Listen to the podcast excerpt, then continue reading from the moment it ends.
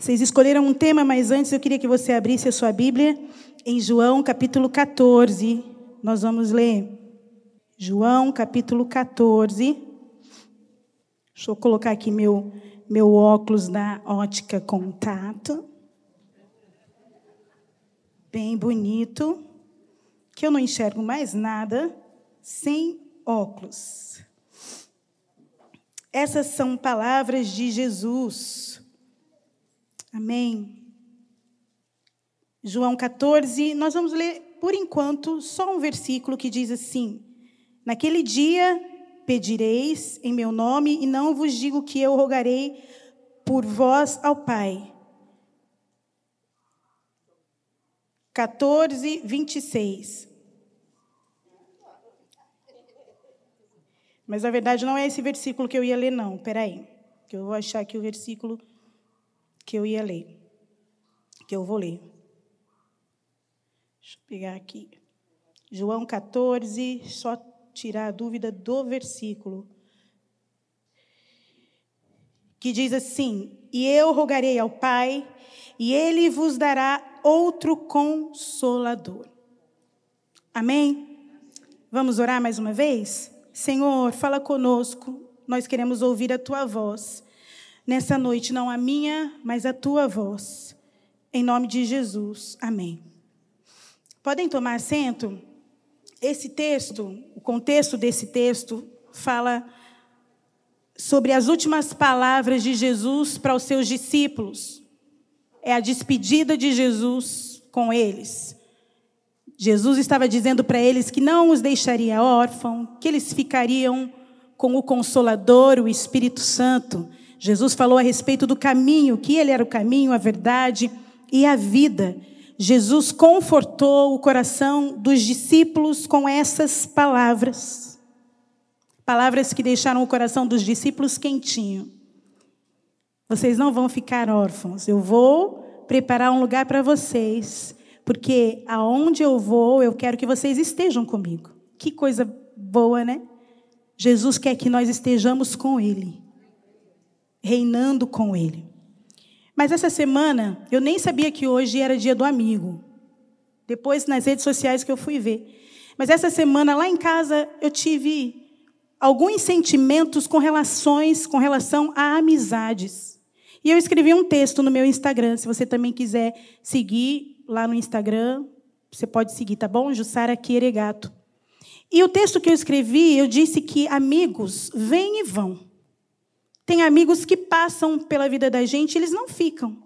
Mas eles vão sempre trazer algo para nós e extrair algo de nós.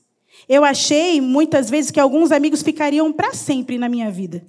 Mas Deus ou as circunstâncias os fizeram sair da minha vida. E eu termino o texto dizendo: e está tudo bem. Porque tem alguns amigos que precisam sair da nossa vida amigos, né? Outros vão ficar. Eu tenho um grupo de amigas da minha adolescência. Quando eu tinha 13, 12 anos. Nós temos o um grupo até hoje, nós somos grandes amigas até hoje. A Bíblia diz em Eclesiastes que quando você encontra um amigo fiel, não é qualquer amigo, fiel, a Bíblia diz que isso é uma poderosa proteção. Olha que coisa linda. Quando você encontra um amigo, não é qualquer um, mas um amigo fiel, você encontra uma poderosa proteção e aí você encontrou um tesouro. Quem tem um amigo fiel encontrou um tesouro. Você vai lembrar aí de algum amigo fiel que você tem? Ó, oh, tem gente balançando, ah, quantos amigos fiéis, né? Que, ó, tem gente já colocando a mão, essa daqui é minha amiga. Que coisa boa, que bom que nós encontramos esses amigos. Fazem dois meses que eu perdi minha mãe e foi algo bem difícil. Eu não, não sei se a gente pode dizer, né? Não existe morte normal, né? Mas dentro de um padrão, né, de morte. Mas a morte da minha mãe teve uma história por trás. Mas sabe quando você olha no velório e você vê o amigo fiel? Às vezes ele não precisa falar nada, só ele ficar do seu ladinho assim, né? E é até uma sugestão para nós, quando você vai a algum velório, não fala nada, fica quietinho, porque às vezes a gente quer confortar tanto que a gente fala besteira, né? Então, só de você colocar a mão no ombro do seu amigo já vai fazer uma grande diferença. E eu tenho muito bem na minha memória os amigos fiéis que estiveram ali chorando comigo na morte da minha mãe há dois meses atrás. Um deles, meu marido, que é um amigo fiel há 20 anos. Né? Não é um amigo perfeito, não fala perfeito. 25 anos, tudo bem, tudo bem. 25. Calma, calma, calma. Vamos, amigo, amigo. amigo fiel há 25 anos, o Márcio. Perdemos um bebê, amigo fiel. Brigamos, amigo fiel. Perdoamos, amigo fiel. Nem sempre concordamos, amigo fiel. Você tem um amigo fiel? E o tema que me deram, a Paty me deu, meu amigo Espírito Santo. Quem é esse amigo Espírito Santo? Quem é o Espírito Santo? O Espírito Santo é a terceira pessoa da Trindade. Deus Pai, Deus Filho e Deus Espírito Santo. Três em um. E aí, às vezes, é difícil a gente interpretar ou explicar esse três em um. E aí eu me lembrei da escola. Uma das primeiras coisas que a gente aprende é o estado da, da água: líquido, gasoso e sólido. Mas quando esses três estados estão separados, mas se eles voltarem ao estado original, ela continua sendo a Trindade. É mais ou menos isso. Deus, Pai, Filho e Espírito Santo, não só com características diferentes, mas o mesmo Deus. Ele é o mesmo Deus. Para nós cristãos, é importante a gente lembrar, e nós cremos na Trindade. Deus Pai, Deus Filho e Deus Espírito Santo. E a palavra de Deus, de Gênesis a Apocalipse, os três estão agindo. Jesus diz em Mateus 28, 19: a ordem dele foi: vão e façam discípulos, batizando-os em nome do. Não pode batizar só no nome de um, porque são três. Na criação, nós vemos os três agindo. Façamos o homem a nossa imagem e a nossa semelhança. Em 2 Coríntios, capítulo 13 e 14, nós temos um texto que retrata bem a característica do Pai, do Filho e do Espírito Santo. Nós ouvimos isso quase todos os finais de reunião. Está vendo como eu não acostumo com óculos? Eu estou lendo aqui assim, nem coisa feia, nem põe um óculos. E diz assim o texto: A graça do Senhor Jesus e o amor de Deus e a comunhão do Espírito Santo sejam com todos vós. Amém. Pai, Filho e Espírito Santo. E eu queria citar, eu vou me prolongar um pouquinho nessa introdução, porque é importante. É importante você estar aqui, não só saber sobre o tema, o Espírito Santo, meu amigo, mas quem é o Espírito Santo? Quem ele é? E eu queria me prolongar só um pouquinho e dizer as características, as características algumas de Deus Pai, Deus Filho e Deus Espírito Santo, que foi mencionado no texto que nós acabamos de ler. A graça do Senhor Jesus a graça do Senhor Jesus e o amor de Deus e a comunhão do Espírito Santo sejam com todos vós. Amém. Deus Pai, a fonte do amor. João 3,16.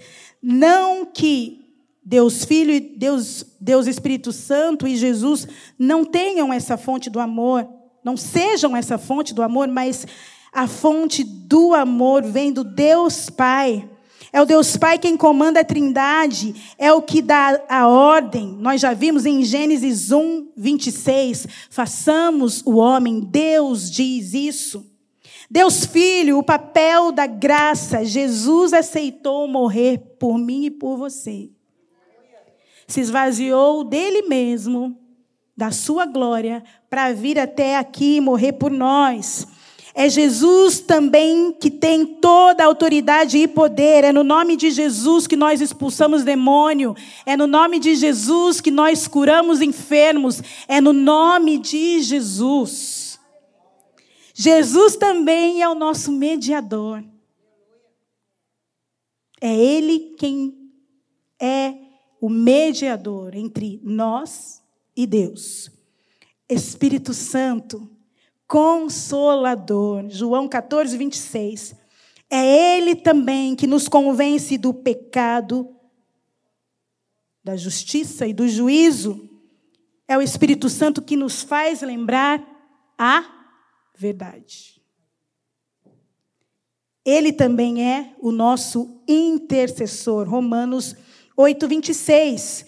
É o Espírito Santo que fala ao nosso coração a vontade do Deus Pai para nós. Olha só como os três andam juntos.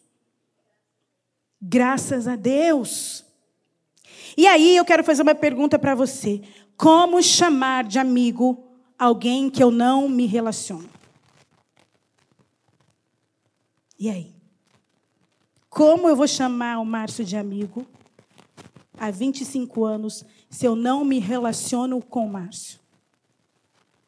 Para chamar o Márcio de amigo, para chamar alguém de amigo, eu preciso me relacionar com essa pessoa. E a palavra comunhão, no texto que nós lemos, fala de relacionamento íntimo, não de relacionamento superficial. E aí eu queria que você abrisse agora no texto também de Lucas 10, 38 ao 42. Você pode colocar no telão para mim? Lucas 10, nós vamos ler, são versículos bem. É, são poucos versículos, 38 ao 42. É uma história já conhecida, falada muito em reunião de mulheres, em congresso de mulheres, porque fala de duas mulheres, Marta e Maria. Duas mulheres que escolheram tipos de relacionamento com Jesus. E diz assim: indo eles de caminho, entrou Jesus num povoado, e certa mulher chamada Marta hospedou-o na sua casa. Tinha ela uma irmã chamada Maria, e esta que dava-se assentada aos pés do Senhor, a ouvir-lhe os ensinamentos. Marta agitava-se de um lado para o outro, ocupada em muitos serviços. Então se aproximou de Jesus e disse: Senhor, não te importas de que minha irmã tenha deixado que eu fique a servir sozinha? Ordena-lhe, pois, que venha ajudar-me. Respondeu-lhe o Senhor: Ah, Marta, Marta, andas inquieta e te preocupas com muitas coisas. Entretanto, pouco é necessário, ou mesmo uma só. Maria, pois, escolheu a boa parte, e esta não lhe será tirada. Talvez você, assim como Marta, já recebeu Jesus no seu coração, na sua casa. Porque hoje, como já foi dito aqui pela Pati, alguns, não sei se todos, já receberam a Jesus e o Espírito Santo habita no nosso templo, o nosso corpo. Talvez assim como Marta, você abriu a porta da sua casa, do seu coração e disse para Jesus: entra, fica à vontade.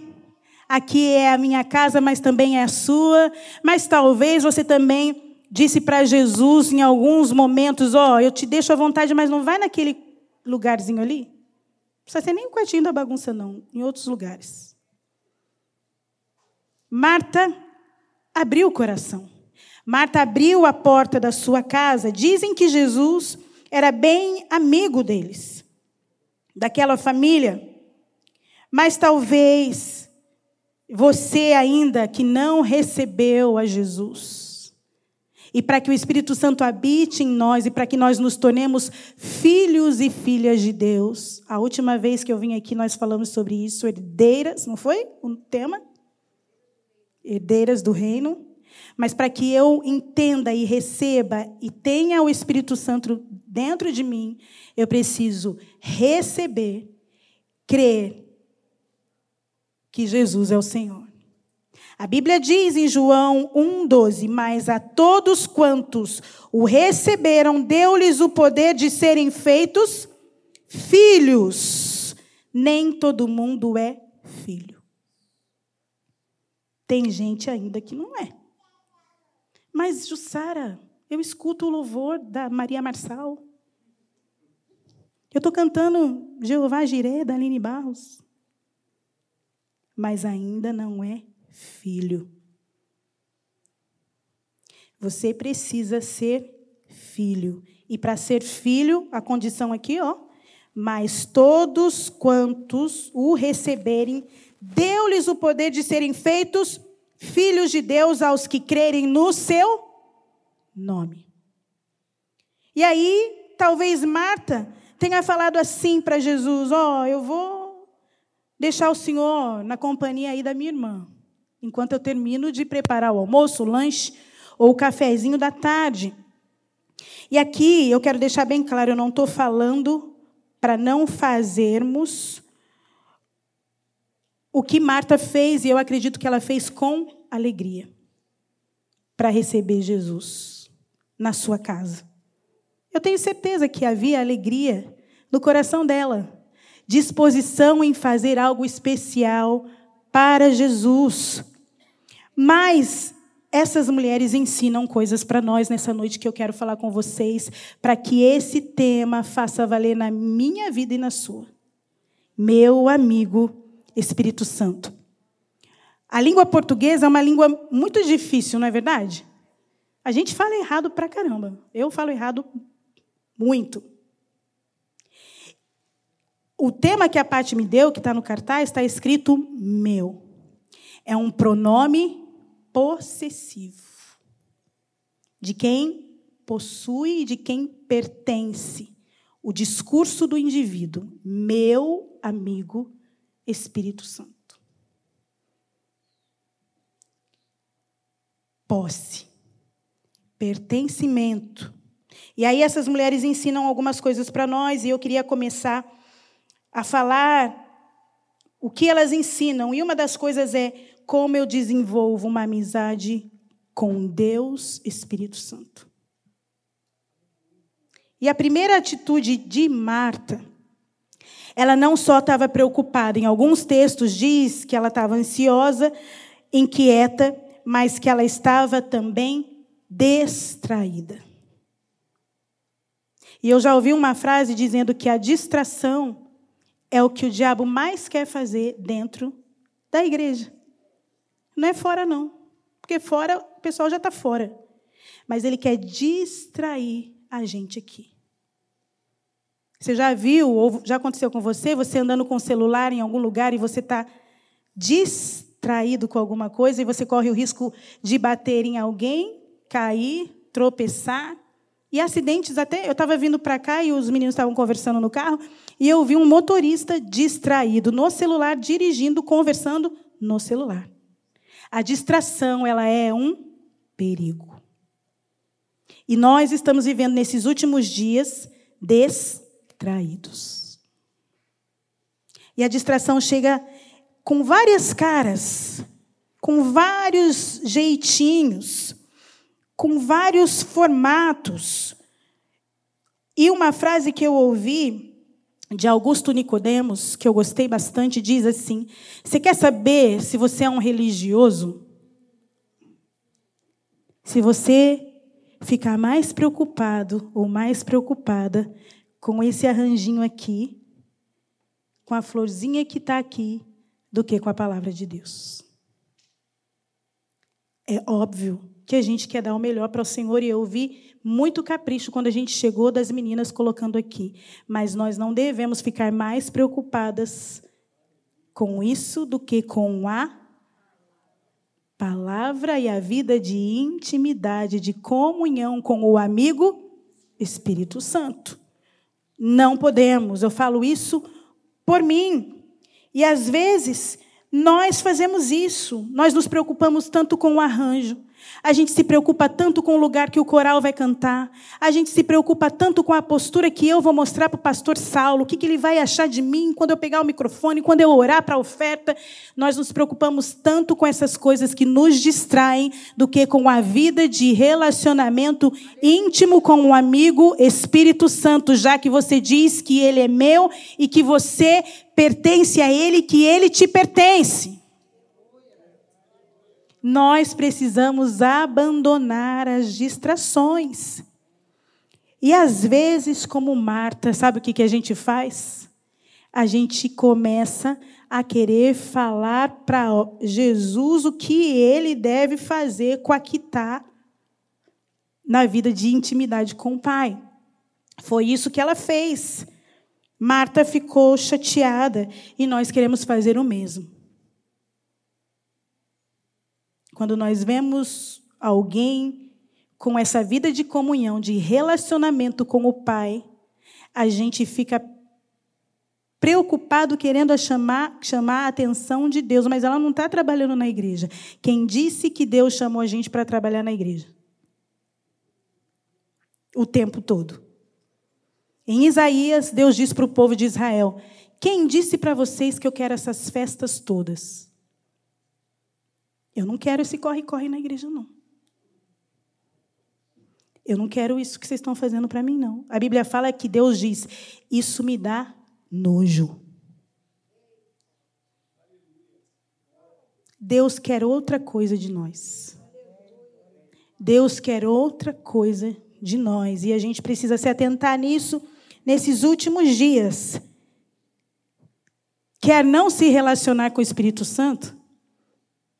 Fica distraída. Às vezes nós trabalhamos para Deus sem Deus. Não é porque eu estou todo dia na igreja. Não é porque eu tenho dez cargos na igreja. Eu fico impressionada. Isso só acontece lá na Praça Seca. Tem uma pessoa que tem, sei lá, cinco cargos. Aí ela tem reunião quatro horas da tarde, aí ela não vai para o ensaio do coral porque ela tem reunião da IBD, porque ela é professora. Aí ela não vai para o, sei lá, para o ensaio do louvor porque ela cuida das crianças. Irmãos, quem disse que Deus pediu tudo isso? Aí você vai falar assim, mas Jussara, não tem ninguém que. Então eu tenho que fazer tudo aqui na igreja. Quem disse? Quer ter relacionamento com o Espírito Santo? Cuidado com as distrações dentro da igreja. Maria, agora você quer ter um relacionamento com o Espírito Santo? Quem quer? Ah, eu quero e eu preciso. Preciso muito. Maria se assentou aos pés de Jesus. E sabe o que eu vejo aqui? Eu vejo uma postura de total atenção. Total atenção. Sabe aquela pessoa, me veio na mente assim, alguém contando algo para você tão importante que você não quer perder nada e você fica assim, ó. E a gente sabe quando nós estamos sendo ouvidos ou não. A gente sabe quando estão dando atenção àquilo que a gente está falando ou não. É ou não é verdade? É verdade. Graças a Deus eu estou vendo que todos estão me dando atenção. Porque não é a minha palavra, gente. É a palavra de Deus. E eu sei bem o meu lugar limitado intelectualmente, teologicamente. Eu sei muito bem quem eu sou. E como tem sido difícil para mim ministrar nesses dias, depois da perda da minha mãe. Muito difícil. Muito. E eu não estou aqui por mérito meu. Pregar o Evangelho, falar de Jesus ou cantar sobre ele, não tem nada a ver com a gente. Não é o homem que faz, é Deus quem faz. Então pare de idolatrar homens. Não é homens, não é o poder da oração da irmã Maria, não é o poder da palavra do João, é o poder e a oração, é a intercessão de Jesus por nós, é a graça de Deus. Só isso, a gente não tem nada, a gente não merece nada. E eu estou pedindo isso para Deus cada vez mais, Senhor, não me deixa subir no altar para cantar, para ministrar, para pregar, como se eu fosse alguma coisa, porque eu não sou. É graça, graça, favor e merecido. Nós não somos salvos porque nós somos bons. Nós não somos salvos porque a gente canta bem, porque a gente prega bem, porque não somos salvos por isso. É graça, favor e merecido. Foi o que Deus, Jesus, fez por mim e por você. Quer ter relacionamento com o Pai, com o Espírito Santo? Se assente e tenha uma postura de total atenção àquilo que Jesus vai falar, aquilo que o Espírito Santo vai ministrar ao seu coração. Muitas vezes a gente vem para a igreja e a gente escuta, irmãos. A gente não ouve. Porque quando a gente ouve, vai lá no coração e causa transformação. Mudança. Vocês eu acho que vocês já ouviram aqui, pastor Sidaco falando que quando uma igreja tem muitas coisas, muitas coisas, muitas atividades, tem alguma coisa errada. Quando essa igreja não para para ouvir a Bíblia, sem precisar, né, Pati, a gente falar assim, vem para fazer uma campanha. Quando essa igreja precisa ser motivada por inúmeras programações, nós não estamos parando com uma postura de, teta, de total atenção. A palavra de Deus, eu ia falar que é simples, mas que não, que é tão preciosa para a gente. Esses dias eu estava lá em casa e algumas coisas no meu coração com relação ao nosso ambiente de família. E Deus falou comigo: sabe por que, que muitas coisas erradas acontecem? Porque você não guarda a palavra no meu coração. Essa foi a resposta para mim que calou a minha boca. Escondi a tua palavra no meu coração. Gente, se a gente esconder esse tesouro no nosso coração e dar total atenção ao que o Espírito Santo, ao amigo que você chamou de amigo hoje, a tudo aquilo que ele está dizendo para nós, nós vamos errar menos no nosso casamento, na criação dos nossos filhos, na amizades que nós temos, no comportamento religioso, nós vamos errar muito menos. Mas sabe por que, que a gente precisa sempre de alguma coisa? Porque a gente não esconde a palavra de Deus no coração e nós não temos o Espírito Santo como nosso amigo. Essa é a verdade.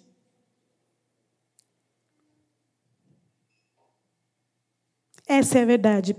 Para mim também. Para mim também. Mas Maria não só se assentou, mas ela ouviu. Ela parou. Ela não estava distraída e nem um pouco preocupada com o que Marta falou para ela. Ela não foi boba, ela falou: Eu vou perder essa oportunidade? Jamais. Eu posso imaginar as coisas maravilhosas que ela estava ouvindo de Jesus. E ela estava se deleitando na presença do Pai. Sabe o que tem distraído a gente muitas vezes? Com certeza, são as redes sociais. Você já parou para pensar? Porque já aconteceu comigo. Às vezes eu fico, sei lá, 20 minutos só assim no Instagram. Pum, pum, pum, pum. E esses 20 minutos eu poderia estar o quê? Orando lendo a palavra, ouvindo um louvor, compartilhando a palavra de Deus em casa com os meus, com a minha família. E aí, irmãos, conforme a gente vai distraindo, a gente vai perecendo. Eu ouvi uma palavra, acho que foi do pastor lá em Campinas, eu não lembro, que o perigo, que, que eu não lembro onde foi que a gente ouviu isso do morto. Isso que ele, ele viu uma pessoa, ou era uma ilustração. Um país tinha essa prática de carregar A pessoa viva. Vem, vem contar. Porque eu, eu, ele é mais. Ele, ele é. Entenda o que eu vou falar. Ele é a mulher do relacionamento, porque ele gosta de tudo do detalhe e tal, tal. E eu sou. Fala, pá. Não, um pastor é, contou uma história de que, é, num país, a, a punição para uma pessoa que matava outra pessoa, é, eles pegavam o corpo do morto e amarrava junto com a pessoa assassina que estava viva. E aí, quem contaminava era o morto, não era o vivo. E o vivo acabava morrendo. Olha só, gente. E nós estamos assim na igreja, distraídos com as redes sociais, com a fofoca, com o status, com a inveja, e estamos deixando de lado o principal, a comunhão com o Espírito Santo. Nós estamos de deixando de lado nós somos templos do templo do Espírito Santo a partir do momento que reconhecemos como Senhor, ele se torna morada. Mas para a gente chamar o Espírito Santo de amigo, eu preciso me relacionar com ele. A verdade é que a gente quer o Espírito Santo, Pati, só na hora do aperto. Deus é só nessa hora. Os cristãos mesmos. Não estou falando de quem não é crente, não. Nós, os cristãos, nós somos filhos mimados, mal acostumados, a gente só quer bênção e Jesus não prometeu isso para nós. Não foi a promessa principal, não. Não foi. A promessa principal era que ele, uma das, né, que ele estaria conosco todos os dias. O consolador. Eu não conheço você, Venho aqui de vez em quando e amo estar aqui. Amo o pastor Saulo, Cida. Não sei o nível de relacionamento que você tem tido com Deus. O pecado tem te incomodado?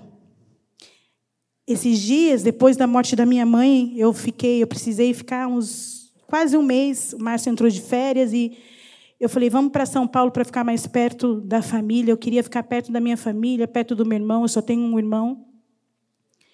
E a gente ficou na casa de muitos parentes cristãos, mas com uma conduta totalmente anticristã. Filmes, séries. Eu fiquei assim. Teve uma hora que eu comecei a me sentir mal, porque eu não estava na minha casa, mas Deus falou para mim, mas você podia levantar e sair. E como eu quero me relacionar dizendo que o Espírito Santo, ele habita em mim. Ele mora em mim, se é que você já o recebeu. Se é que você já o tem dentro de você.